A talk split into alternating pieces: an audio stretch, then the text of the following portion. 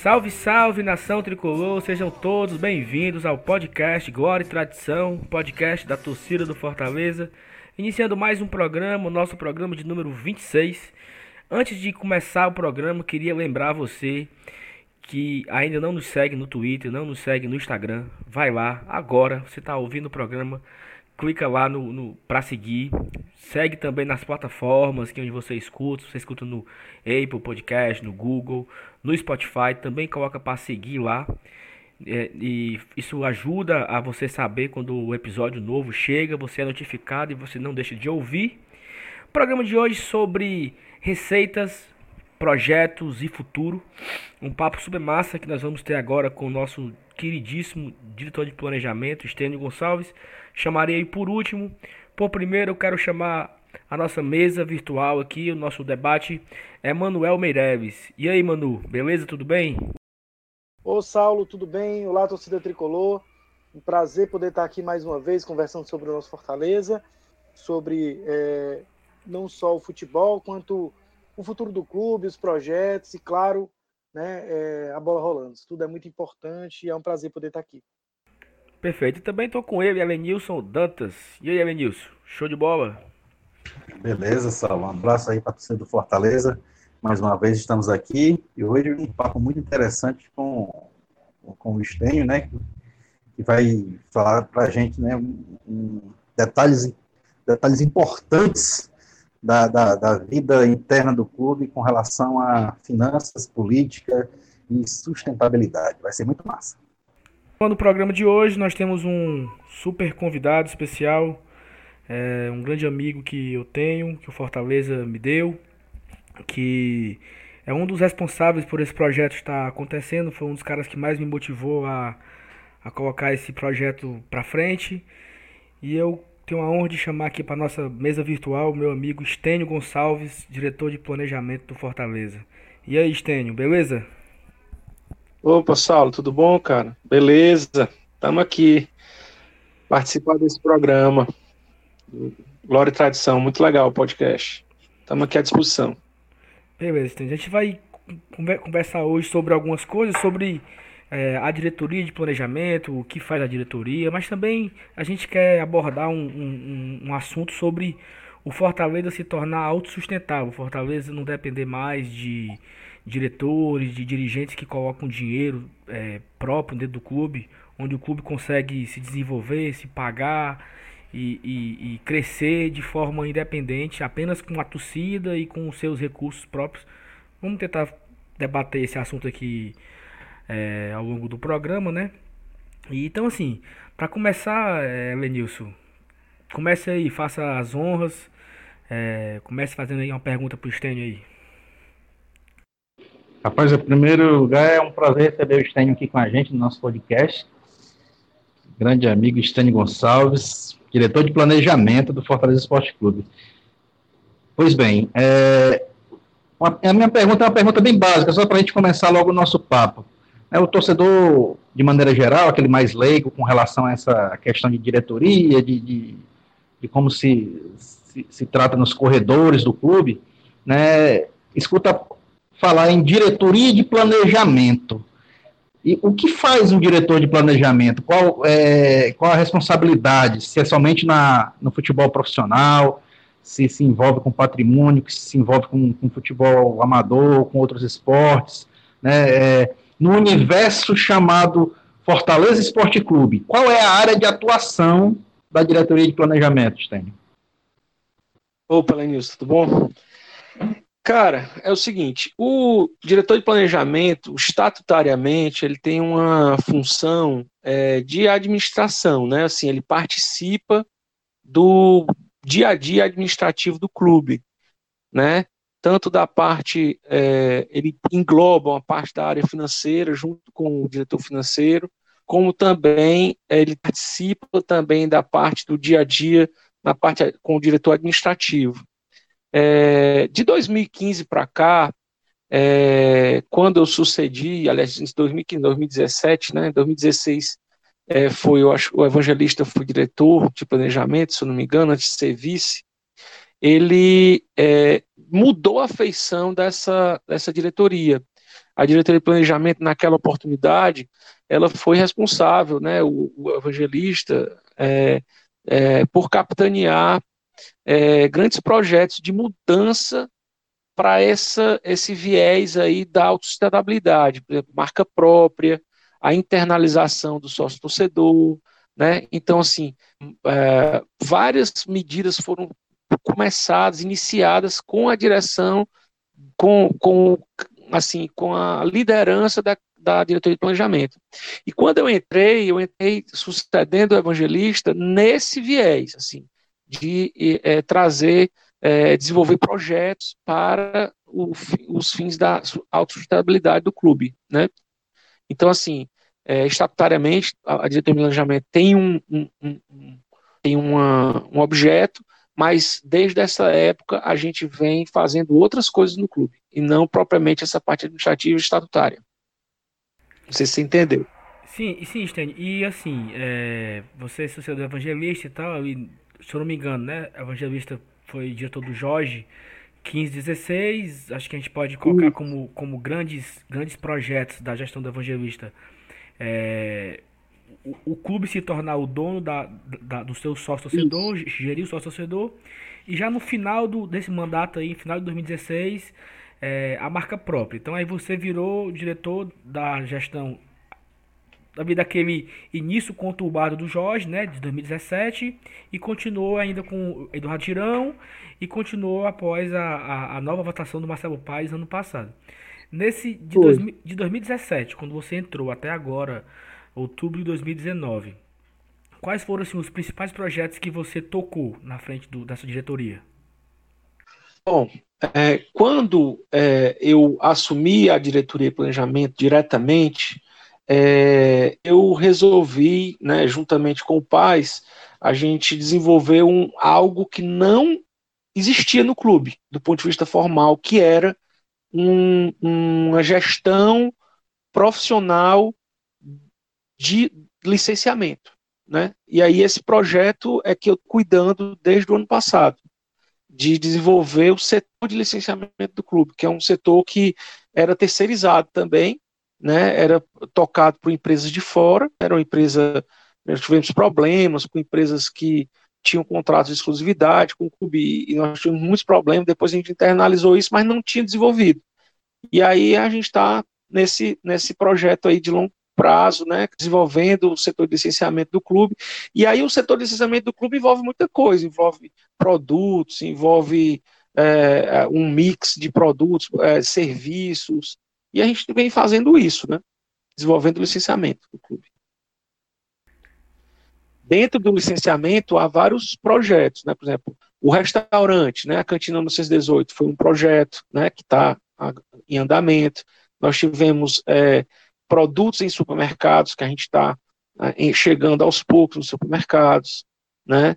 E é, produtos financeiros, nós criamos o consórcio do Fortaleza, né? Que também é um produto licenciado.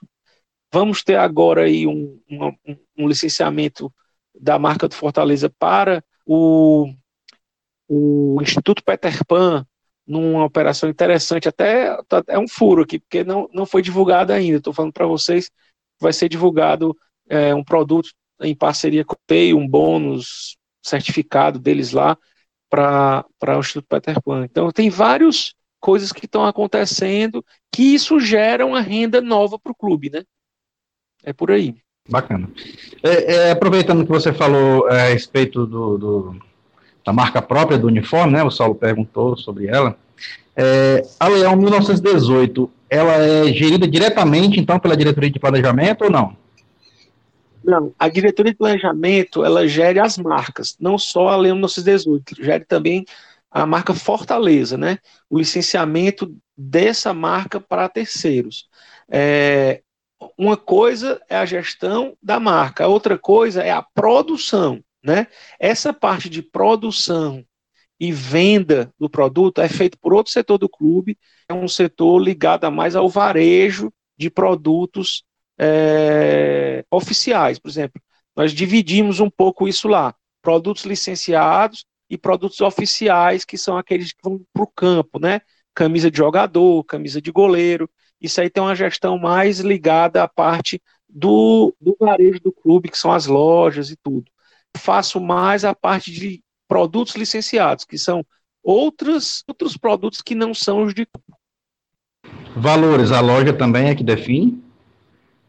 Valores, sim. Uhum. A loja, a, não só a loja, né? No caso, é, é, a gestão é, é, é do clube, da direção, né? A presidência, a vice-presidência, é, vê a parte de, de promoções também, é, é, um, é, em conjunto, né? É uma decisão em conjunto. Sim, e a, a regra, né, lei de mercado, né?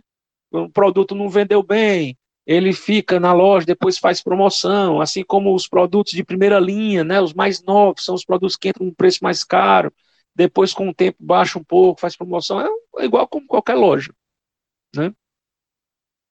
Beleza. E, e, outra coisa, aproveitando, o, tem alguém responsável pela, pela é, não sei se é uma equipe, pelo design dessas camisas. O cara merece um, um, um, uma P de cipó, viu? Mas o cara que só bota camisa bonita tá me quebrando, velho. Agora vão lançar uma camisa rosa aí, mais bonita que a do ano passado. Aí agora também é, inventaram agora a tríplice que dizem que vem muito bonita. Provavelmente vai ter de goleiro também, né? E quando lança assim, por exemplo, a Xodó veio Xodó camisa de campo e camisa de goleiro. E os caras capricham, capricham na, na beleza e. É, vazou, verdade. Capricham na beleza e na qualidade da camisa. Aí quebra o bolso do cidadão. É. O, o responsável por, por criar as camisas e boa parte dos, do design do clube, da, da identidade visual nessa parte de produtos, né, é o Bruno Baiman, né, que na minha opinião, cara, é uma pessoa realmente muito, muito, muito bom naquilo que ele faz, né? E assim, é, é um privilégio para o Fortaleza ter uma pessoa como o Bruno, porque não, ele não só tem talento para criar produtos e principalmente camisas, como ele tem o sentimento da torcida, né? Ele conhece a torcida do Fortaleza, ele conhece, como é um cara que vem da arquibancada, né? É um cara que conhece e tal, então ele, ele sabe o que, é que o a torcida gosta, ele e tá antenado, né? É, teve um, um, não sei se vocês, essas coisas não, não, é todo mundo que nota, mas a, o Fortaleza lançou aquela camisa com gola, a, a, a, tradição com gola, e depois que ele lançou, a, a, a, Nike lançou da CBF com gola, teve vários times que vieram com gola, e a gente lançou antes, entendeu? Então, assim, ele é muito antenado com, com, com essas tendências de, de, de camisa esportiva de futebol, né? Um cara que a gente tem um privilégio de estar com ele lá. Estênio, boa noite. É um prazer poder te receber aqui no podcast. Gosto muito do seu trabalho, acompanho na medida do possível. Fico feliz, mesmo jeito, mesmo jeito que você fala que é um, um privilégio para Fortaleza ter o Bruno Baima a serviço eu também acho que ter você como diretor de planejamento é um ganho muito grande para o clube. Como torcedor, me sinto muito feliz. É, e, e, como seu amigo, me sinto feliz Obrigado. de receber você aqui. Obrigado. É, cara, é o seguinte, eu queria saber de ti, primeiro assim, se existe um ganho fixo na porcentagem de um licenciamento, ah, o licenciamento por Fortaleza, você tem que dar tantos por cento daqui do, do valor tal, ou varia de produto para produto, né? E, e depois eu queria saber de ti também se, por exemplo, o Bahia tem se destacado muito por ações voltadas para uma, uma tentativa de uma proximidade maior com a popularização, uma repopularização, na verdade, do esporte. Né? O futebol é um esporte popular, mas que se tornou muito caro, né? De maneira geral. Inclusive, as camisas são lindas, mas o preço ainda é um impeditivo, aí tem a coisa das camisas fã, enfim, como é que vocês veem essa questão? Mas primeiro eu queria saber disso, assim, existe um, um, um percentual fixo quando alguém quer licenciar um produto com Fortaleza? Pois é. Emanuel, é, é, antes de tudo, quero dizer que eu admiro muito é, as suas opiniões, né, aqui no, no podcast, você é um cara de uma formação humana é, admirável, e, e, e realmente é um. Eu é um privilégio para mim estar participando aqui com vocês. É, mais uma vez eu digo isso. Mas vamos lá. O licenciamento, ele tem um percentual sim, ele é fixo, tá? A gente tem um percentual para o uso da marca Fortaleza, tem um percentual para o uso da marca Leão 1918 em produtos, tá? É, lógico que isso não é fixo, assim, regra geral. Por quê? Porque há produtos que, o ineditismo, pelo, pelo Fortaleza não ter aquele produto, que a gente estimula que o fabricante faça, a gente pode negociar um, um royalty menor, entendeu? É, até para estimular que o fabricante faça e tudo, e para ocupar um lugar no mercado, né? A gente fez isso em produtos, por exemplo, desodorante, que a gente não, não tinha e foi desenvolvido, né? Picolé, que a gente não tinha e foi desenvolvido. Então, assim, a gente procurou é, o fabricante, a nossa relação do licenciamento é com o fabricante, não é com o lojista, é com o fabricante, entendeu?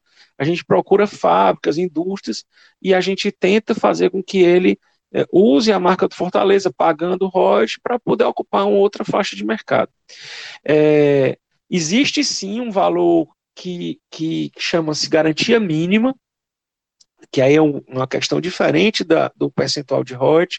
A garantia mínima é o seguinte: é, não interessa para o clube, isso aí era uma prática do passado e a gente desfez, não interessa para o clube que alguém tenha um contrato com o clube é, para produzir um, um, um, produto qualquer e ele guarde aquilo dentro de uma gaveta e exerça quando ele quiser.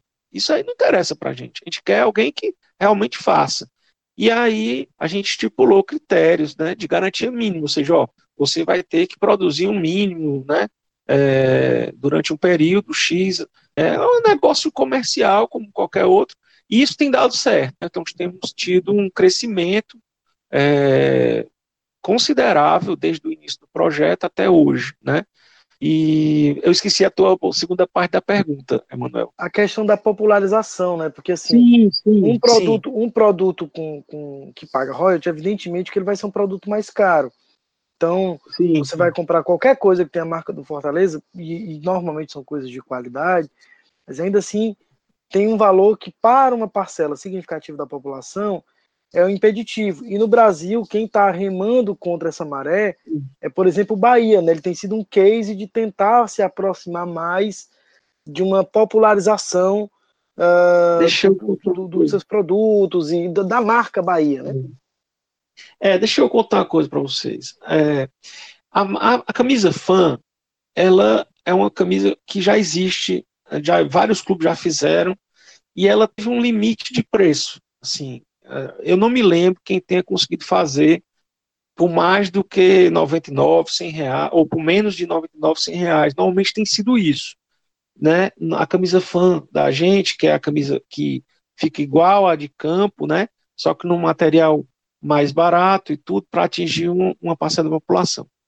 Essa camisa a gente já tem há muito tempo. O, o Bahia fez com marca própria, mas nós já temos há muito tempo a camisa fã, há muito tempo mesmo.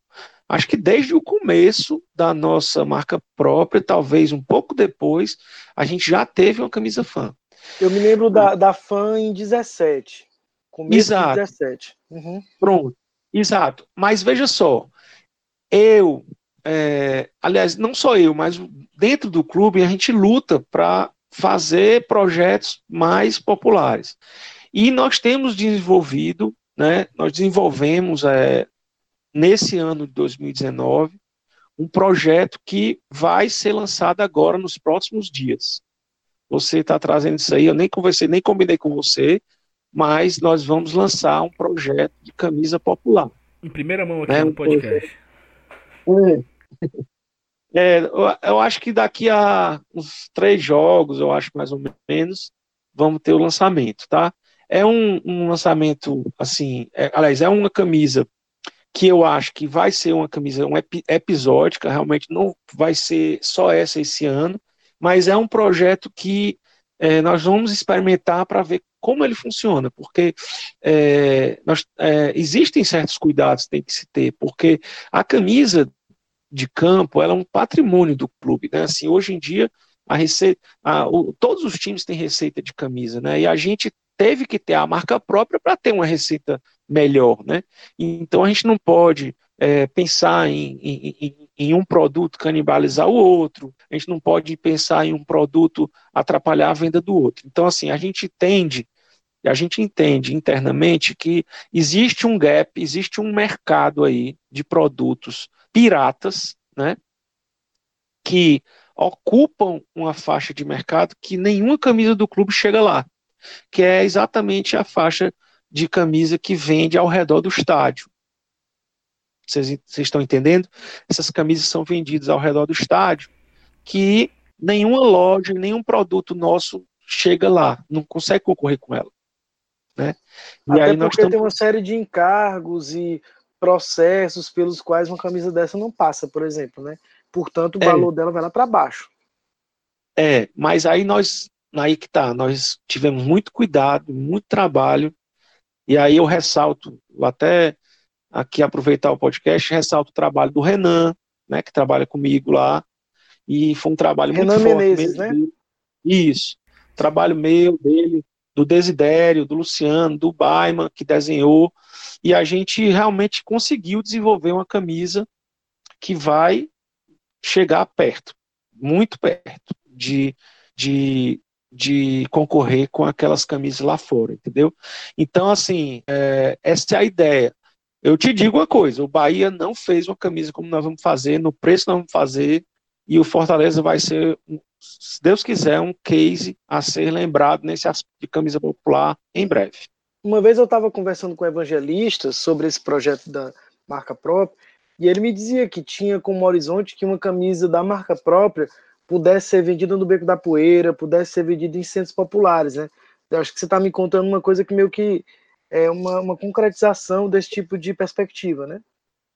Exatamente. Não é brincadeira, não, mas eu sempre até brinco isso com o Renan e tal, diz assim, rapaz, é, o que eu faço hoje no clube, o que eu tento fazer, é, deriva muitas vezes dessas conversas que eu tive com o evangelista e ele realmente inspira nesse aspecto essa essa ele é um visionário mesmo na, na, questão de como a marca deve se posicionar no mercado, de como a gente deve desenvolver um clube autossustentável, uma pessoa que realmente sabe aonde o clube deveria deve chegar e, e gente, eu tento fazer com que vá por esse lado aí que é um lado que muito, muito inspirador, né, partindo dele.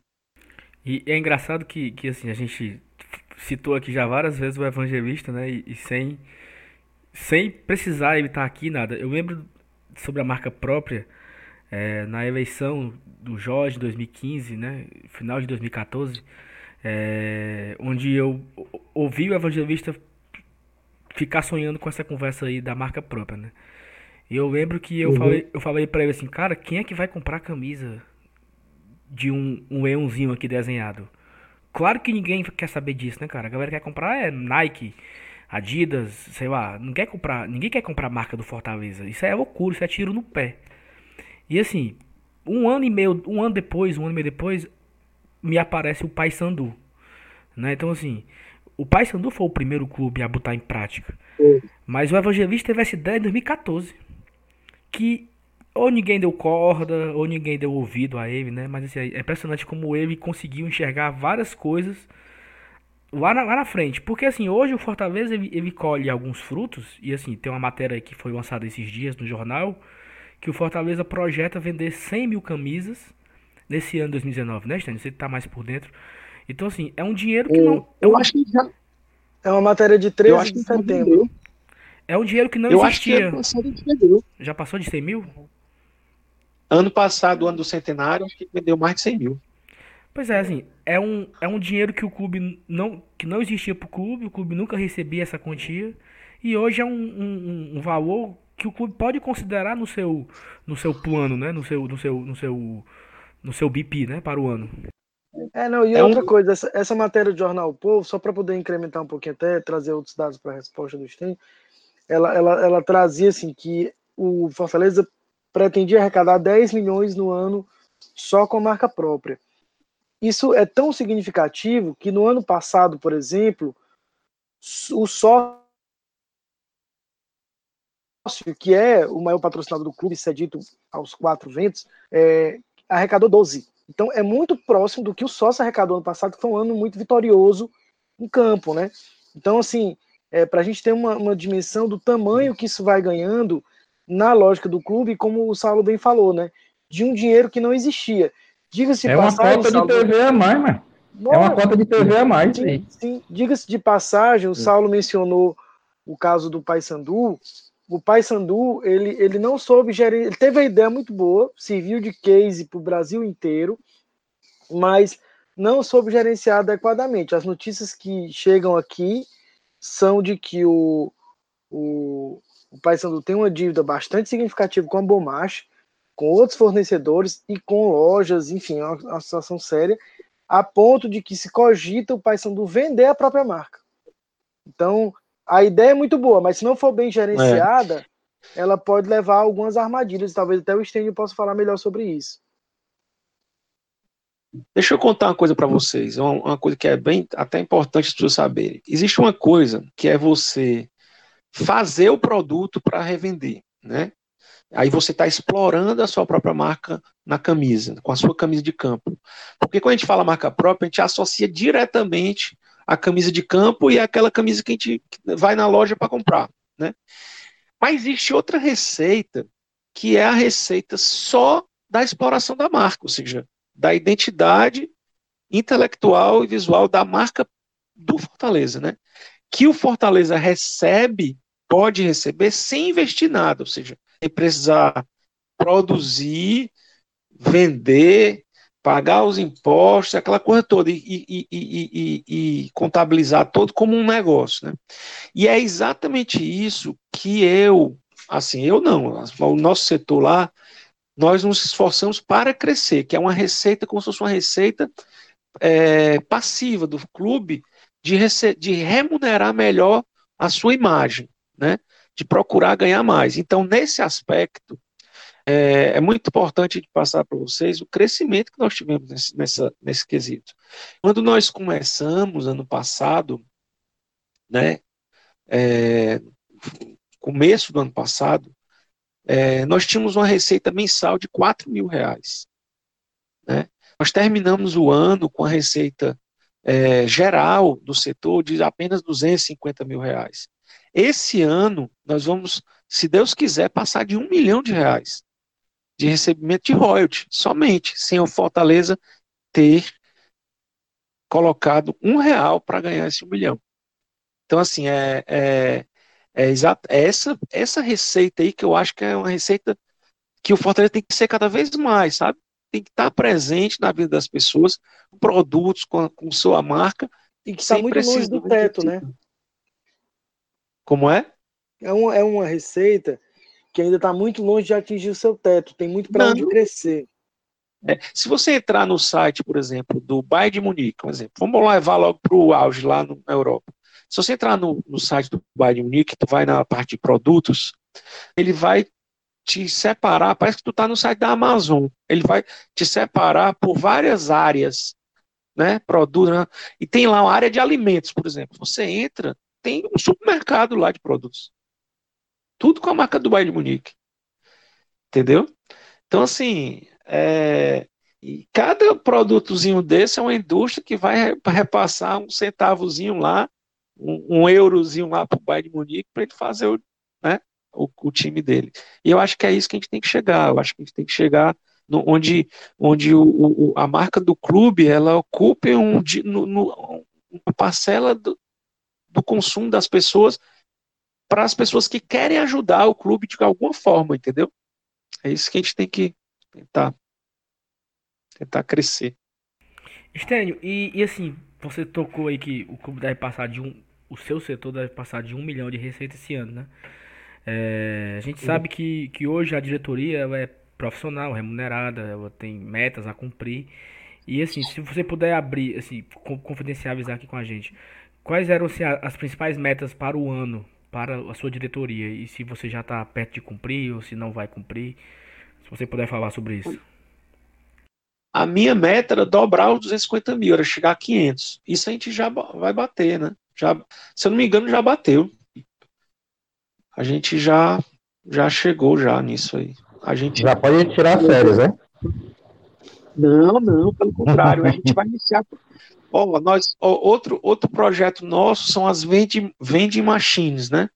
Lembra as vending machines que divulgaram um tempo atrás, que, que o Grêmio teve, tal, tal, tal? Nós também vamos, a gente desenvolveu isso, e vamos ter, vamos, vai chegar, vai começar já, acho que no próximo mês, já as vending machines de Fortaleza. Nós vamos ter uma máquina no, no aeroporto e uma máquina no, na rodoviária, né? Vendendo produtos, não só camisas, né? A gente vai, a gente vai botar outros produtos também. Estênio, e, então, assim, para ficar claro, então, tudo isso para ficar claro, explique, explique aí o que é isso aí, pessoal. As vende machines? Sim, vende machine. Porque vende machine é, é, é um nome assim estranho. O cara pensa logo em putaria, é entendeu? Chama? Não, não sei. Explique o que é, mas. Máquina, máquina, máquina de autoatendimento. Você vai poder comprar um produto é, através dessa máquina. Você vai passar o cartão lá e vai receber. Né? E a gente pretende colocar camisas, também relógios, produtos que as pessoas queiram. E ela é legal esse produto porque ele vem numa, numa, num tubetezinho que parece um embalar, é, parece um presente já, sabe? Bem legalzinho, que é, inclusive esse, esse tubo vai ser colecionável, porque ele vai funcionar como um cofrinho, é, cheio de brincadeira aí. E aí não, são esses projetos, a gente vai implantando e tentando aumentar o, a, ocupar o Fortaleza ocupar espaço. O Fortaleza não tem nada na, no, na rodoviária, né? Vamos ter. O Fortaleza não tem, não tem um espaço no, no, na, no, no aeroporto ainda. Nós vamos ter. Então é assim, vamos ocupando espaço e tentando ampliar essa, essas receitas, né? É por aí. O Saulo pensava que era coisa de sex shop, mano. sex shop. Estênio, é, me tira uma dúvida, cara, nesse sentido assim, é, do desse crescimento, né? É, vocês, você está lá desde 2017, né? É, e já pegou uma era de baixa em campo, né? Porque o começo de 2017 foi, foi bem difícil. Depois vieram é, várias conquistas, né? O acesso à Série B, aí a conquista da Série B, o Campeonato Cearense, Copa do Nordeste, enfim. É, um, um, um, brasileiro que até aqui a gente só passou duas rodadas na, na, na, zona do rebaixamento, enfim. Então tá numa boa. Mas eu fico imaginando que quando você faz o planejamento, você deva ter alguma, alguma é, perspectiva imaginando o melhor e o pior cenário. E nesse sim. sentido, o crescimento do clube é evidente que as vendas têm, elas vão ter um impacto do resultado em campo, mas eu imagino que o crescimento do clube ele não possa estar condicionado o fato de crescer, né? Pode até crescer mais ou menos, mas crescer não pode estar condicionado a esse resultado em campo. Como é que você, como diretor, imagina a gestão de, um, de, um, de, um, de uma marca como a marca Fortaleza, é, que é consumida, né, independentemente de eu estar na Série A, na Série B ou na Série C, é, de uma maneira que você consiga, de alguma forma, se proteger dessas, dessas variáveis que não estão sob seu controle, como a bola entrar ou não entrar, é, um eventual rebaixamento, coisas desse tipo. Como é que você pensa isso? Ah, pois é, Manuel, eu penso da seguinte forma: eu acho que o, o clube de, assim, clube de futebol ele carrega consigo essa essa essa esse bem na parte comercial. Eu acho que sim. No entanto, é, nós temos um, uma, um fator que outras marcas e outras situações não têm, que é nós temos um público fiel. O cara que torce Fortaleza e que quer é, comprar um produto do Fortaleza, ele não vai comprar um produto do rival, né? Não vai comprar um produto de outro clube. Ele não, e se ele vai dar de presente para alguém, ele também não vai dar para a pessoa que ele gosta um, um, um, produto de outro time, né? Se ele escolher realmente ter um produto de clube, ele vai comprar dele. Aí essa emoção aí é que realmente varia. Mas o que acontece é o seguinte: esses altos e baixos é, existem em várias marcas, né? Assim, a sazonalidade ela existe, é inerente a, ao comércio, né? A sazonalidade, o humor, por isso que se criam datas festivas e tal, comerciais, para se estimular a, a compra, né, e tudo mais. O, o, bom do clube de futebol é que ele tem os jogos de futebol para fazer com que isso mude, né? É, outras marcas não têm isso. A gente ganha um jogo e não se anima. Isso realmente reflete nas lojas, reflete na venda. E eu vejo isso mais pelo lado positivo, não pelo lado negativo. Até porque, veja só, mesmo a gente tendo ficado muito tempo na Série C, por exemplo, nós tínhamos lojas especializadas no clube vendendo produtos esse tempo todo. Passando por dificuldades? Sim, passando por dificuldades, né? É, não é fácil, mas elas se sustentaram e conseguiram ficar nesse período. Então, o que eu acho é que o clube, ele tem uma vantagem, assim, porque ele, ele tem mais é, o amor, né, o público cativo supre essa, essa variação de sobe e desce. Não sei se, se eu me fiz entender. Eu acho que, é, que a marca de futebol ela tem essa vantagem, entendeu? Porque ela tende sempre a ser consumida e, no, no final das contas, quando o time está em atividade ou surge um fato novo, é. sempre tem alguma coisa para movimentar essa sazonalidade também. Ela Isso. acaba que não se estende tanto, né? Isso. Uhum. E assim, é, é como se fosse um, um, um, basal ali. Uma, ele tem uma média que uhum. se iguala a qualquer outra marca, e quando tem os picos, compensam essas. E as, é em cima desse basal que você acaba trabalhando, o seu, o seu planejamento? É, a gente fez um planejamento estratégico, né? O, a Gomes de Matos, a Gomes de Matos, a consultoria, ela com cada setor do clube, né? É, aliás, eu queria parabenizar a Gomes de Matos pelo trabalho que eles fizeram ano passado e esse, e a visão, né, do Marcelo Paes que trouxe isso, porque a gente não tinha isso, esse planejamento estratégico empresarial, e a gente fez e é, realmente, cara, faz diferença.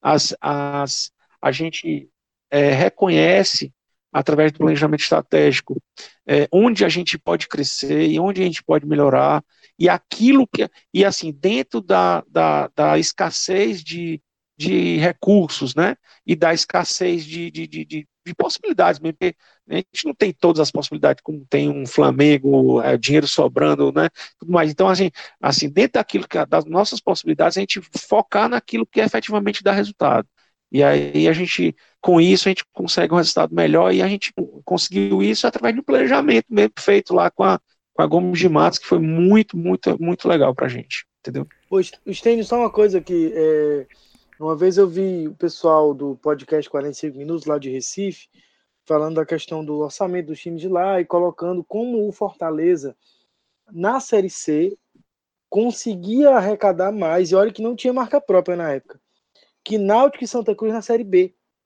Então, como uma, uma, uma, marca forte, né? uma marca que tende a ser consumida ali dentro de uma, uma margem mais ou menos estável e que tem seus picos, como você colocou, só para reforçar um pouco mais teu deixa argumento. Eu, deixa eu contar um número aí que uma vez na, no planejamento foi colocado para a gente, né, pela Gomes de Matos.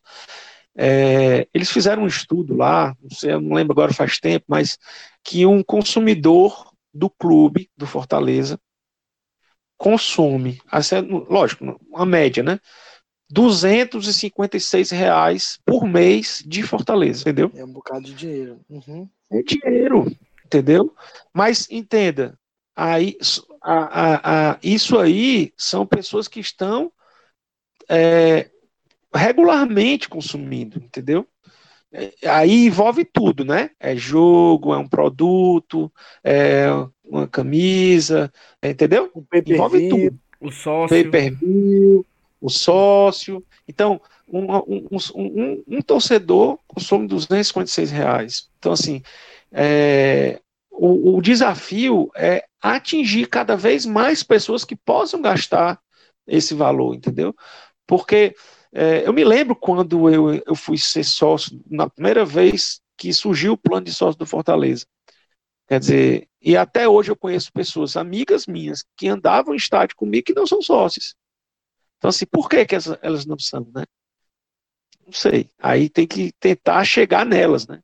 Chegar nessas pessoas, mostrar que é uma vantagem, né? Que não é vantagem comprar produto pirata, produto pirata não leva o clube a lugar nenhum, né, e tal. Vai ser uma luta realmente difícil, mas com o tempo eu acho que isso vai arraigando, né? Ter a marca própria ajudou muito, porque as pessoas passaram a ter uma estima pelo patrimônio do clube, que é a marca própria, né? mas é, é preciso essa mensagem chegar. Muita gente nem sabe que essa marca que está no clube aqui é própria. A gente não sabe disso. Estênio, colocar aqui é, um assunto meio polêmico. Fortaleza hoje ele tem quase 30 mil sócios. É, de cabeça eu não lembro, mas o Fortaleza ele está chegando quase em 400 mil sócios no ano. Ele já levou ao ano para os estádios, né? Uma média aí de 14 mil sócios no ano, 16 mil sócios na Série A por jogo, né? Ter 16 mil sócios por jogo significa que 16 mil pessoas não pagam ingresso, né? Essas pessoas são sócios, pagam mensalidade e tem a entrada gratuita, gratuita entre aspas, né? Mas não na renda esse valor não vem de novo. É, e a pergunta é até quando vale a, até quanto vale a pena ter o sócio? Pois é, é essa, essa discussão é, ela é uma coisa presente hoje em dia se discute isso internamente, né? É, a gente vê exemplos aí de, de, de outros clubes que, que têm um outro modelo, né? De, de sócio que tem vantagens, que tem privilégio na, no, no, no, tempo da compra, né? Que pode comprar antecipadamente, descontos no ingresso, mas, é, em regra, o sócio não tem a entrada franqueada como existe é, no nosso, nosso modelo, né? Eu acho que o nosso modelo, na minha opinião, é, não sei se é isso que está perguntando, mas eu acho que o modelo de ter acesso franqueado a todos os jogos, ele tende a se esgotar em algum momento. E é preciso tentar antecipar isso para gerar uma nova opção, um novo modelo de exploração do estádio, porque o estádio é limitado, né? E, e, e, a receita ela não pode ser limitada, ela tem que, tem que crescer. Até porque as despesas crescem, né? Você está numa Série A, pagando salários, é, como são, hoje em dia você vê vários, é, vê entrevista do presidente do Corinthians, né, mostrando que futebol é caro e é muito caro, e, mas as receitas não são, né, as receitas não são crescentes, elas, elas não são crescentes, elas são crescentes em outras áreas, mas no estádio ela não está sendo, entendeu? É, o que a gente vê, na realidade, é um, uma, uma, certa limitação, né? E, assim, eu, eu entendo que o, o, o, esse modelo precisa ser repensado para pensar num crescimento do clube em matérias de, de receita de estádio. Não sei se vocês entenderam o que eu quis dizer. Porque, porque assim, o Fortaleza, segundo o balanço, né, ano passado ele é, foi, foi um pouco mais de 12 milhões de receita com o sócio.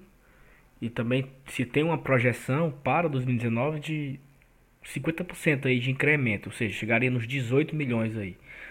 Só que por outro lado, o Fortaleza esse ano ele ainda não tirou 2 milhões de renda líquida no é. ano. Tá no errado ano. né? No ano inteiro nós não, nós não temos 2 milhões de renda líquida. No ano, de, de janeiro a outubro, Claro que bruta é, é um pouco mais de 5. Eu, eu, não tenho o número de cabeça agora, mas bruta ultrapassou, uns 5 milhões. Só que líquida, renda líquida, não, não passou 2 milhões. Talvez passe agora com, com o Flamengo e tal. Talvez passe, mas até agora não. Isso, porra, jogando uma Série A, você não botar 2 milhões no bolso, tá errado, né?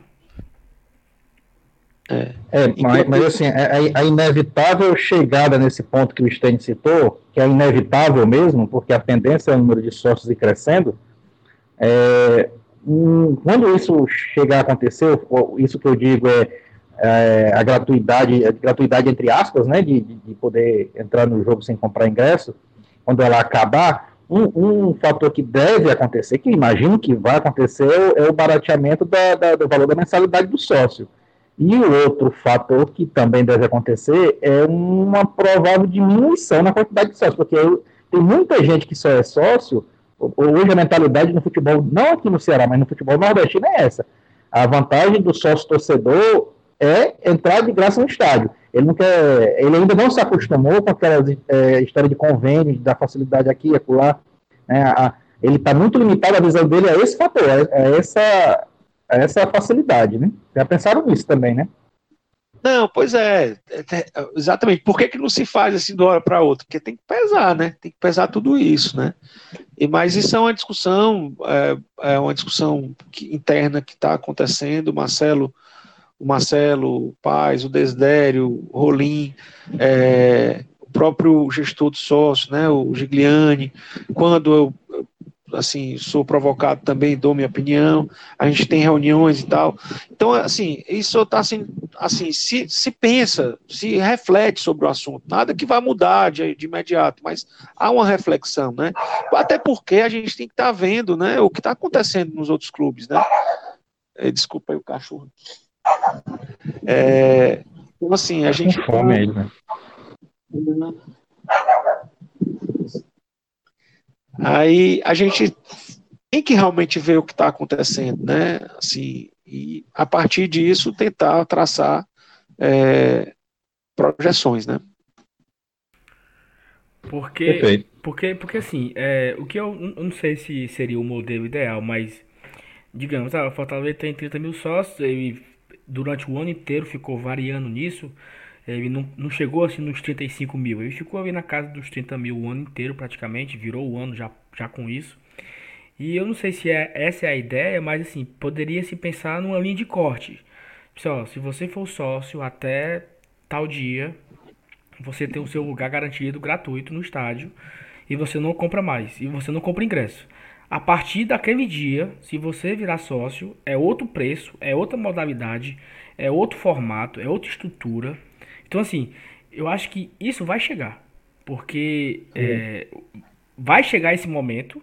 E que bom que o clube já esteja pensando nisso, porque é uma coisa da tendência. Daqui a pouco vai ser necessário mudar o formato. Eu acho que quem já tem não perde. se você renovar, você continua até você não renovar.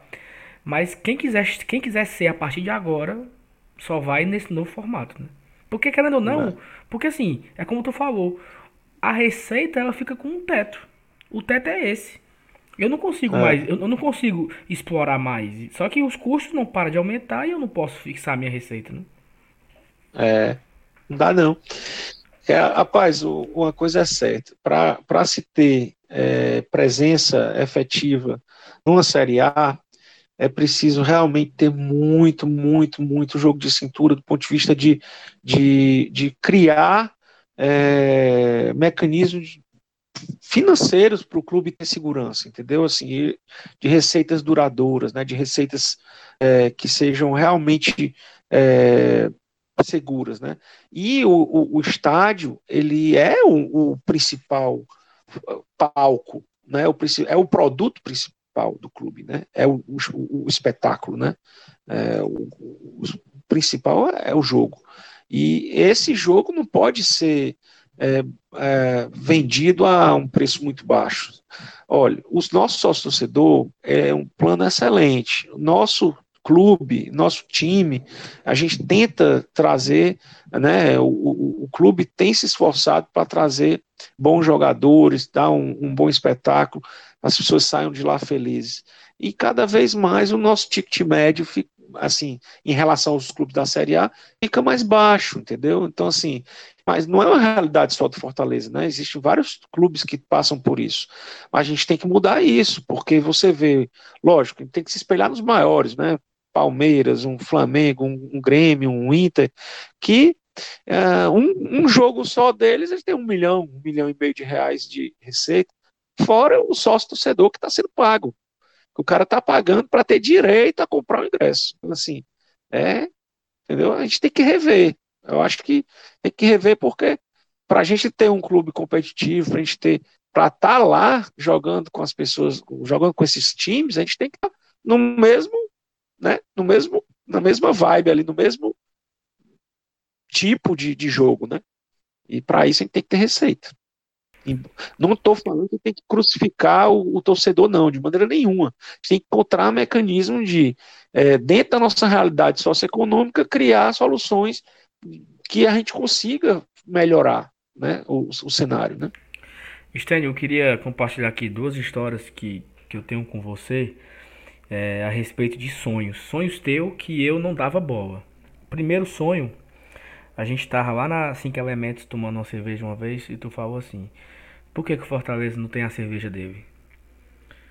Por que, que o Fortaleza não tem a cerveja dele? E aí eu fui assim: Porra, Sten, por que, que não, não tem, né, Sten? Quem quer comprar cerveja do Fortaleza, Sten? Tipo assim, eu sempre sou aquele cara pessimista. Por que não dá certo, Sten? E aí não deu seis meses e lançou logo, foi duas, né? A, a Guerrida e a Minuto é. 47, ali em 2017. E, assim, isso, isso demonstra apenas o, o teu sonho, assim, a, a, tua perseverança, tu enxergou um mercado, uma oportunidade e foi até o fim. E a outra foi agora, esse ano, 2019, é, no final do Cearense, um jogo, eu acho que foi contra o Floresta, um jogo que tava meio nervoso. E eu subi ali pra prêmio e eu te encontrei e tava, tava próximo de, de, de ter a definição da Assembleia, se liberava a bebida alcoólica ou não. Aí tu me falou assim, Saúl, mas tu já pensou a gente vendendo bebida aqui nesse espaço da prêmio? Eu botava uma banda para tocar ali, uma pessoa vendia aqui churros, a outra vendia ali sorvete, a outra vendia não sei o que, e a galera comprando cerveja, e a banda tocando forró, e a negada se divertindo. Entrava cedo para beber cerveja, porque já era... Já sei, aí, aí, tu disse que não ia dar certo de novo, foi? Eu disse, eu disse, estende, mano. Estende, a galera quer ficar lá fora, mano, bebendo no posto, e não sei o que. E eu tava lembrando disso. Esses dias eu tava lá na Prêmio, vendo tudo isso que tu falou. Tocando a banda, a negada bebendo, dançando e comprando comida, que parece um shopping lá agora. Uma ruma de quiosque. E eu assim, rapaz, meu Stênio sonhou com isso aqui. Um dia desse, no início do ano. E eu não, eu não botei muita fé. E olha isso aqui, né? Então, assim, queria parabenizar você pela sua perseverança e porque que bom que no Fortaleza tem pessoas como você que enxerga assim lá na frente e sonha. E, e hum. ainda bem que você não escuta uns cabos como o Saulo, pessimista da porra, cheio de superstição, cheio de putaria, que fica só querendo botar água, né? Então, que bom dos dois lados, né? Mas é interessante isso aí, rapaz. Esse negócio aí da, da, da, da prêmio, né, de usar a prêmio para esse entretenimento, as pessoas entrarem antes, ter o espaço para a família.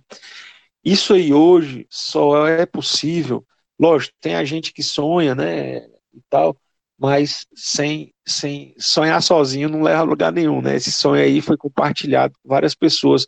E eu ressalto o Rodrigo é, Monteiro, né? O Alex, o Alex, é, que também está é, tá lá com a gente na diretoria e, e toca a, a FanFest também, que a FanFest também foi um sonho de alguém, né? Eu acho do, do Alex.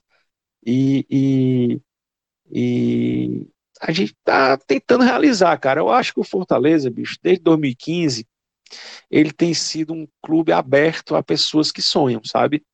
Eu cheguei lá, eu nunca tinha participado de nenhuma gestão, de nada.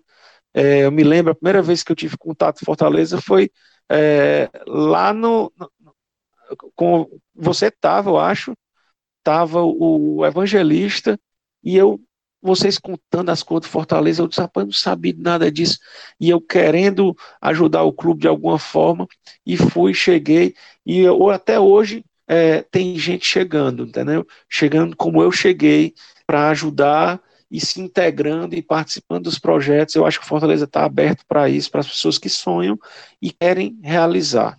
Eu acho que isso aí é um negócio legal. O clube está aberto para pessoas que sonham e consigam realizar. É um negócio muito bom, porque torna vibrante o clube, né? É, faz com que ele tenha vida, entendeu? E eu acho que eu vejo isso no Fortaleza hoje. E, e, e tem muita coisa para realizar ainda, viu, Saulo? E tu para de ficar zicando o sonho dos outros, porque a gente precisa fazer muita coisa. Ainda bem, cara. Stênio, pra encerrar, cara, eu queria. É, só uma última pergunta, bem rápido. Fortaleza, é, ano passado, se eu não me engano, a receita dele, segundo o balanço, foi de 57 milhões. Tu, tu, tu tem mais ou menos assim uma ideia do, de quanto deve ser para 2019 de receita? Passa dos 70, será? Sim. Eu não tenho ideia, não, cara. Mas eu acho que deve ser por aí, viu? 70, por aí. Mas eu não tenho ideia, não. Não adianta eu chutar, não. Mas, mas eu, eu acho o seguinte, viu, Saulo? Esse ano é um ano muito difícil do ponto de vista econômico, de crise, de atividade econômica baixa. E mesmo assim, nós estamos Não sei se vocês viram hoje, né, hoje na, é, na terça-feira, né, hoje foi divulgado aí uh, no jornal, não lembro agora qual foi, os clubes que não atras, que atrasaram salários e tal. Fortaleza, graças a Deus, não estava naquela matéria. Até brinquei é, no grupo aqui que eu botei assim, eu botei Ctrl F e não encontrei Fortaleza. É, cara, isso é muito bom, porque num, num ambiente difícil do ponto de vista econômico, né, de desemprego e tudo, a gente está conseguindo realmente ter uma gestão é, positiva, uma gestão responsável, gerando receita, aumentando patrimônio, né, fazendo reforma, mantendo o time, pagando em dia. Então, assim, é, eu não tenho certeza do aumento de receita, mas é, vai haver, eu acho que aumento sim. Perfeito. E aí, Emanuel e Elenilson, última pergunta ou a gente pode dispensar o homem para ir dormir? Da minha parte, muito esclarecedor. Acho que uma conversa muito agradável e, e, com muita informação, né? Eu não esperava nada muito diferente de uma conversa com o Stênio, não. Tô plenamente satisfeito. Tranquilidade. O, o Stênio é, é um gentleman, né? Conhecido né, do, do, entre nossos amigos e, ó, Stênio, aproveita e leva o Saulo lá, lá pro PC, bota ele na tua sala lá, e tu fica falando pra ele as ideias que aparecem, tudo que ele for contra, você toca pra frente, mano. Rapaz, não é. Eu vivo perturbando o Saulo, mandando matéria. Ei, Saulo, ó, ó, o que é que tem que fazer, ó, o que é que tem que fazer, dizendo o que é que o podcast, até onde o podcast pode ir. Aí ele não fica, ele, será? Aí ele, ele liga pra mim. É, tu tem certeza, Stênio, que tu, tu acha que é assim mesmo? Rapaz, acredite, rapaz. Acredite no sonho, grande Saulo. Show de bola, Stan. Cara, muito obrigado, viu, Stan, pela sua disponibilidade aí com a gente, para ter esse papo legal pra caramba. É, que, assim, é, é uma semana especial, né? Semana que vem o Fortaleza completa 101 anos. E nada mais especial que a gente trazer esse, esse, essa participação super especial do Stênio. Esclareceu vários pontos, tirou algumas dúvidas, confessou algumas, falou alguns segredos é, e também revelou os sonhos que ele tem para o clube. Então, muito obrigado, Estênio, e espero que a gente possa bater mais papos aqui no programa, espero que você tenha gostado também da, do nosso papo. E sinta-se sempre convidado para a gente trocar mais ideias. Sempre que o clube precisar da gente aqui, é um espaço que está aberto para o clube, um, um, canal com a torcida. Então, fica à vontade sempre. Muito obrigado. Muito obrigado, Saulo, Manuel, Helenilson. É, dar um abraço aí para a Thaís, né, que não está presente aqui na gravação. Uma pessoa realmente importante nesse podcast, né, as opiniões bastante, bastante, é, diz, é, abalizadas, né? É a única que entende futebol aqui nessa mesa, a verdade é essa. Eu não queria dizer, eu não queria dizer isso, né? Mas realmente é um negócio assim que vocês não conseguem discordar da, da, da Thaís, é porque vocês não têm capacidade de, né, de contraditar. Mas... É por aí, é por aí a história. Mas aí é que tá, vocês têm que, tem que ler muito livro do Cruyff, tem que ler muito livro ainda, né, do, do desses técnicos aí, para vocês conseguirem conversar com ela. Mas é brincadeiras à parte, eu, é uma satisfação e espero que é, o podcast cresça muito ainda. E eu gostaria muito que vocês entrevistassem outras pessoas do clube, trazerem para a torcida essa visão interna do clube, essa visão né, do, de que cada setor, seja o setor de, de loja, o setor de, sei lá, o administrativo, futebol, o, o, o como é que se diz, o, a base, e começar a trazer essa, essa visão para as pessoas é, conhecerem melhor o clube. Eu sei que vocês são independentes, né, do clube e tal, mas é bom vocês, até porque vocês entendem, sabem a realidade, né, desse dessa transformação que o clube vem acompanhando aí desde 2015, acompanharam de perto, e aí é interessante vocês registrarem isso, até como um registro jornalístico. Parabéns aí. Acho Valeu. que até o conselho deliberativo também, né, porque de qualquer modo, Sim, é, um, é, um, órgão muito. político, né? E acho que diz eu muito falei... do coração político do clube. Isso, eu falei da diretora executiva por conta do, dos projetos né, que se realizam, mas com certeza o Conselho Deliberativo é, é, vem, vem, apoiando né, esse, esse momento do clube aí de, de democracia, né? Assim, que uma coisa está ligada à outra aí, não tem para onde correr. Então é isso, muito obrigado Estênio pela sua participação nesse papo super legal, super esclarecedor aqui com a gente. E o Estênio sai de campo e entra a Thaís. Thaís não conseguiu participar do programa aqui com o Estênio, mas ela está aqui com a gente para debater sobre esse Vasco da Gama, para a gente falar um pouco, um pouco sobre um pré-jogo de Fortaleza e Vasco, Vasco e Fortaleza, nesse domingo às 16 horas, no estádio São Januário. E aí, Thaís, beleza? Beleza, Saulinho. É, vou cumprimentar logo os meus companheiros de mesa, Elenilson e Manu. Lamento muito não ter participado da conversa com o Estênio é, que, enfim, foi muito proveitosa. Eu tenho certeza que o nosso ouvinte vai, vai curtir. É, e agradeço o espaço. Vamos para mais um pré-jogo. É isso. Então, é... o Vasco vem de um empate, né? O último resultado foi 0 a 0 diretamente na ressacada. A gente até falou no nosso no nosso pós-jogo contra a Chapecoense que o melhor resultado seria o empate e se tivesse um vencedor que fosse o Havaí para segurar esse Vasco. Foi um empate, foi um bom resultado. O Vasco fica ali atrás da gente, com o mesmo número de pontos, 28 pontos. É... Mas é isso. Acho que o Fortaleza tem chances claras de vitória. É um, um, um, adversário da nossa prateleira. É um adversário que não tem um futebol tão envolvente, tão bonito. Diferentemente do, dos nossos últimos adversários fora de casa, que foram São Paulo e Atlético Paranaense. Jogos que nós saímos derrotados. E antes disso empatamos com Bahia e Santos, né? Os, os nossos últimos quatro jogos fora de casa. Mas eu acho que é um jogo que tem tudo para ser interessante. O Fortaleza tem tudo para impor o seu jogo. E quem sabe a gente pode sair com a vitória. Elenilson, você que acompanha muito bem o futebol carioca aí, que, que tem raízes portuguesas, né? O que, é que você tem a dizer desse clube de regatas Vasco da Gama? É, meu amigo, eu, eu posso dizer o seguinte, acho que o, o, maior destaque do Vasco está no banco de reserva, né? O treinador Vanderlei Luxemburgo, por, por mais que algumas pessoas digam que ele é ultrapassado, mas o, o Pô fechou, de vez em quando dá as cacetadas dele e a, por um timezinho desse nível aí, é, que não tem estrela, né? Não tem estrela, ele consegue aprumar, assim, esses Bragantino da vida que ele conseguiu levar título de campeão paulista e vice-brasileiro.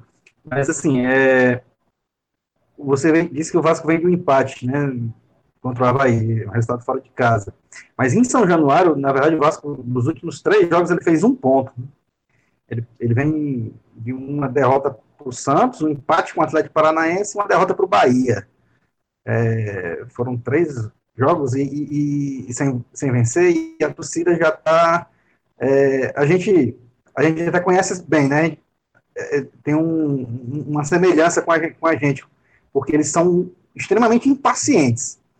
É, quando a bola começa a rolar, que eles precisam muito do resultado, é bem rasinho do, do, do, do torcedor começar a encher o saco, a vaiar, botar pressão. É, eles não têm muita paciência, não. Isso pode ser um, um fator a nosso favor. É, o meu único medo, meu único receio é aqueles apagões que dá e a gente tomar gol no começo do jogo. E se tomar gol no começo do jogo, aí ferrou.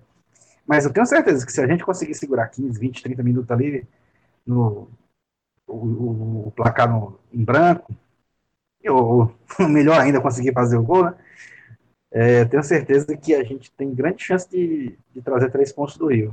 É um, como você falou, é um adversário da nossa prateleira. É verdade. Ele tá, se você analisar o time time por time, 11 jogadores, eu, rapaz, eu não, sinceramente, eu não troco, não. Eu prefiro ficar com, com o nosso. É, então, assim, eu acho que, que é um jogo que, que vale a pena a gente investir e, e ter uma expectativa razoável, e razoável para boa, para trazer esses três pontos aí. Também acho, concordo com tudo. E você, Manuel Meireles, o homem de Belém do Pará? Não vai ter a vinheta aqui da, do Calypso, né? Mas que é que Marco, tem? eu sempre, eu sempre fico esperando a hora dessa vinheta chegar. Um dia vocês não vão fazer essa putaria comigo. Mas um, dia, um dia vai ter uma surpresa aí. Né? Eu imagino um gritinho da Joelma, macho, me chamando. Mas enfim. Papara, papara, é, na época de Sírio aqui, a cidade tá uma doidice. Mas enfim, bora lá. Não, então, o Vasco, ele tem um aproveitamento hum, ruim, cara. É bem pior do que o nosso, que já não é uma maravilha. Nós somos o 12 melhor mandante, nós ganhamos 19 pontos em 36 disputados. O Vasco ganhou 16 pontos em 36 disputados, ou seja, é um aproveitamento de 44,4% na sua própria casa, né? É, é, um time, por exemplo, que fez 12 gols nesses 16 jogos, então nesses 12 jogos, aliás, quer dizer, um gol por jogo de média, mas tomou 14 gols é, em casa, né? Tomou mais gols do que levou, portanto. Além disso, é um time que, diferentemente do Fortaleza, que com o Ceni prioriza a construção da jogada a partir dali da defesa, de toque de bola, de é, inversão, de velocidade. O Vasco ele aposta muito na velocidade do Rossi, do Ribamar, né, e na habilidade do Magno lá na frente, que está numa fase interessante. Nos últimos cinco jogos em casa, vou até ampliar um pouco mais essa, essa, essa análise do, do L News. Nos últimos cinco jogos em casa, o Vasco só ganhou um. Nos últimos 15 pontos que disputou em casa, o Vasco só ganhou quatro pontos. Então, é um adversário que chega no momento de baixa, acabou de fazer um jogo horroroso contra o Havaí. Evidentemente que é um time que merece nosso respeito, porque, por exemplo, chegou no jogo do turno passado numa condição bem pior do que a atual e por muito pouco não levou a vitória, né? Num erro grosseiro do Natan, que recuou uma bola inacreditável para o Felipe Alves, que precisou fazer o pênalti, e a gente fez um gol salvador ali no finalzinho com o Romarinho, né? Então é um time que prioriza muito essa ideia da bola longa para tentar aproveitar a velocidade desses atacantes. E a bola passa especialmente pela figura do Rossi, que seria de fato é, nesses do, do, desses que jogam na extrema o mais habilidoso, né? O cara que vai tentar quebrar as linhas de marcação. Mas é um time que encontra muita dificuldade na troca de paz e na construção dessa jogada. Eu acredito que se o Fortaleza conseguir é, impor uma marcação intensa ali na frente e dificultar uma saída de bola que já é ruim, tem boa chance de conseguir sair com a vitória. Uma, uma coisa, um complemento, mano, que assim, no jogo da ida, aí eu, eu não sei se Fortaleza entrou de salto alto, eu acho que não. Mas naquele momento a gente tinha uma certeza muito grande que ia ganhar o Vasco de forma muito tranquila. Pareceu muito o jogo de ontem com o Chapecoense a torcida tava com aquele clima, ah, é o lanterna, é o lanterna, não sei o que. E quando começa o jogo, o jogo é jogado. E aí o Vasco conseguiu dominar a bola, conseguiu tocar bem a bola. O Fortaleza não se encontrou muito na partida. Teve algumas chances de claras de gol, é, mas não conseguiu reverter em, em, em, gol, né? E teve esse lance que você comentou do Natan. Então, assim, parece que o Fortaleza meio que. É como se. A, até a Thaís comentou no nosso pós-jogo contra o Chapecoense é, em, um, em, um, certo momento da partida você ficava apreensivo esperando a merda. Rapaz, daqui a pouco o Chapecoense vai achar um gol aí e vai dar merda. Mas que bom que foi diferente, né, no jogo Chapecoense. Outra coisa para se destacar desse jogo do Vasco, lá no primeiro turno, foi que o Fortaleza estava no meio da final da Copa do Nordeste. Esse jogo foi um domingo. O Fortaleza tinha enfrentado o Santa Cruz, se eu não me engano, na quinta-feira. É, a, é, semifinal da Copa do Nordeste na quinta-feira, contra Santa Cruz. Ele pegou o Vasco no domingo. No outro, na outra quarta-feira ele ia pegar o Botafogo. E, e aí é, ou, ou, já era no meio, do, no meio das, das, das, finais, eu não estou lembrado agora. Se, se o jogo do, do Vasco foi entre as finais ou se foi entre a semifinal e a final. Eu sei que o Fortaleza não estava tão completo assim para esse jogo contra o, o, Vasco. Eu acho que o, não jogou o Elton Paulista, não jogou. Alguns jogadores não jogaram. Massinho, eu acho também não jogou esse, esse jogo. Mas enfim, passou. É, é, é, são dois pontos que a gente se lamenta muito ainda. Tanto os três pontos para o Fluminense, quanto os dois pontos para o Vasco.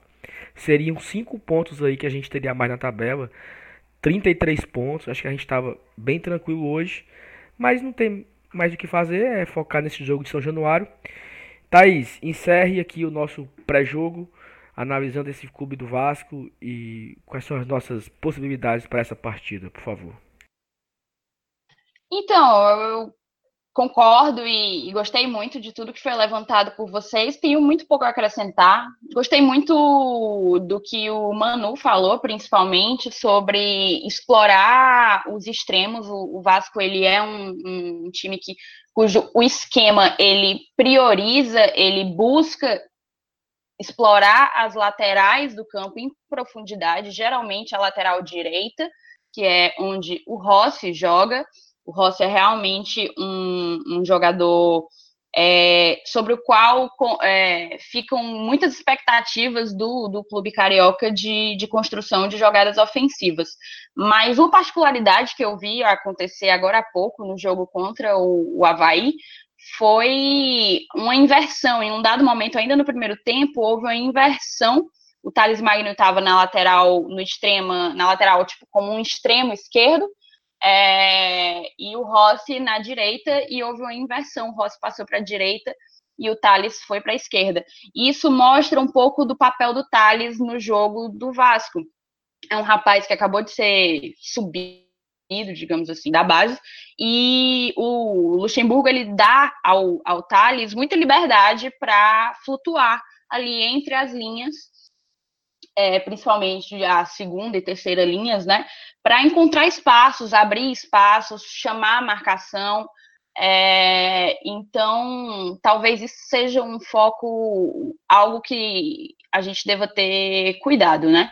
É, no geral, o Vasco ele tem adotado um esquema de 4-1, 4-1, às vezes sem a bola 4-4-2, mas assim, para não ficar muito naquela coisa de, de tactics, eu só queria é, destacar uma coisa muito interessante que, que eu descobri lendo algumas análises é, das partidas que o, que o Vasco tem feito, é, em termos defensivos, digamos assim, é que o Luxemburgo ele tem adotado uma marcação de encaixes setorizados. Eu não vejo com tanta frequência quando, enfim, eu estudo a, a, a tática dos clubes da Série A, eu não tinha visto com tanta frequência esse termo, essa expressão o que seria o encaixe? O encaixe a gente conhece, que são os encaixes individuais, que é aquele, cada um cuida do seu, cada um está responsável por marcar determinada pessoa.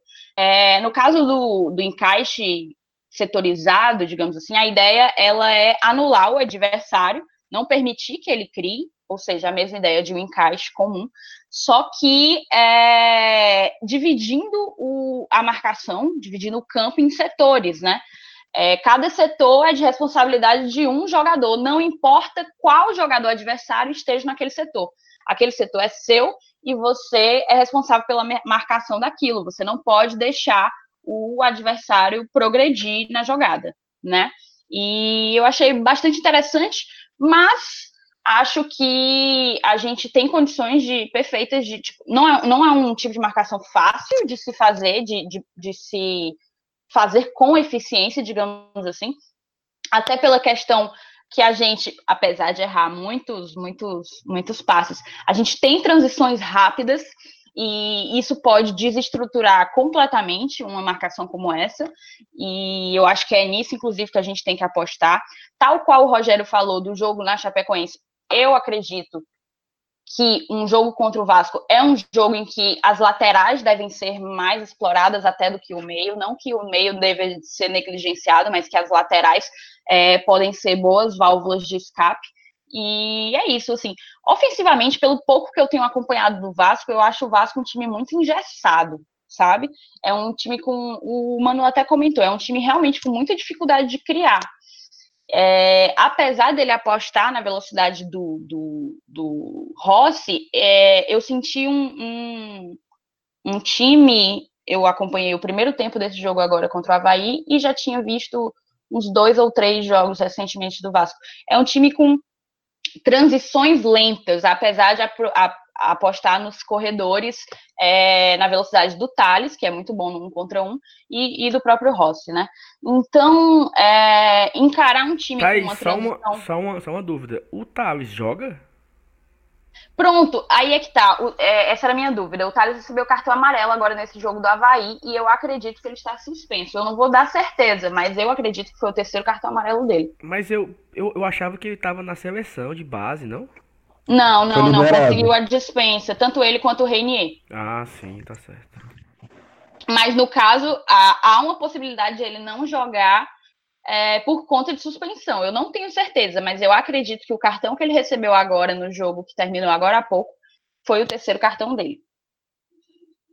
No mais é isso. É... Eu acredito que a gente tem condições perfeitas de encarar um time meio que limitado em termos de criatividade. O, o, o, o Vasco ele não consegue, é, digamos assim, oportunizar vários corredores de, de, de, possibilidades em uma jogada ofensiva. E eu acho que nisso a gente tem que focar, justamente como o Manu falou, numa marcação pesada para ficar com o controle da bola, numa marcação em cima, né? Alta, e para ficar com o controle da bola e, e, se dedicar a uma transição rápida que, que quebre as linhas do Vasco e que desarrume essa, esses encaixes setorizados do Luxemburgo. Perfeito. Então, algo mais a acrescentar ou a gente pode encerrar o programa? Já está bastante longo, né? De minha parte está ótimo. Acho que é isso mesmo. Agora é torcer e esperar o Fortaleza fazer um papel legal lá no Rio. Por mim, fechou. Vamos embora. Por mim também. Então pronto. Ah, calma, calma, calma. Certo. Só uma última observação. É que não tem nada a ver com o pré-jogo do Vasco. É porque no episódio de pós-jogo da Chapecoense, eu mandei um beijo para um amigo meu, eu falei da questão de aproximar o torcedor do clube, os torcedores que moram distante, falei do meu amigo que morava em São Paulo, e acabei por um, enfim, total falta de atenção, não mencionando o, o nome dele, e eu queria, enfim, mais uma vez lembrar aqui mandar um beijo para o João Vitor, é, que já mora em São Paulo há algum tempo, tem, acompanha poucos jogos no Castelão, mas se sente mais perto do nosso Fortaleza ouvindo a gente. Então é isso, valeu. Um abraço para o João Vitor também. Eu também queria mandar um abraço também. Um abraço para minha. Ela, ela, ela diz que é a minha boa, boa drasta e não a minha madrasta, Rosalie. Sempre escuta a gente sempre acompanha, ela fica esperando o programa entrar no ar, sem eu mandar para ela o link, ela, quando eu mando o link, ela fala, já ouvi e achei mó paia, tal coisa. Já ouvi e achei isso errado, não sei o que. Ela, ela é, a, é a corneteira do podcast, a Rosalie. Beijo, Rosalie. Beijo para você que está nos ouvindo. Beijo para a mamãe e o papai. Emanuel e a vocês têm aviso para dar também, para não, não encerrar antes ou não?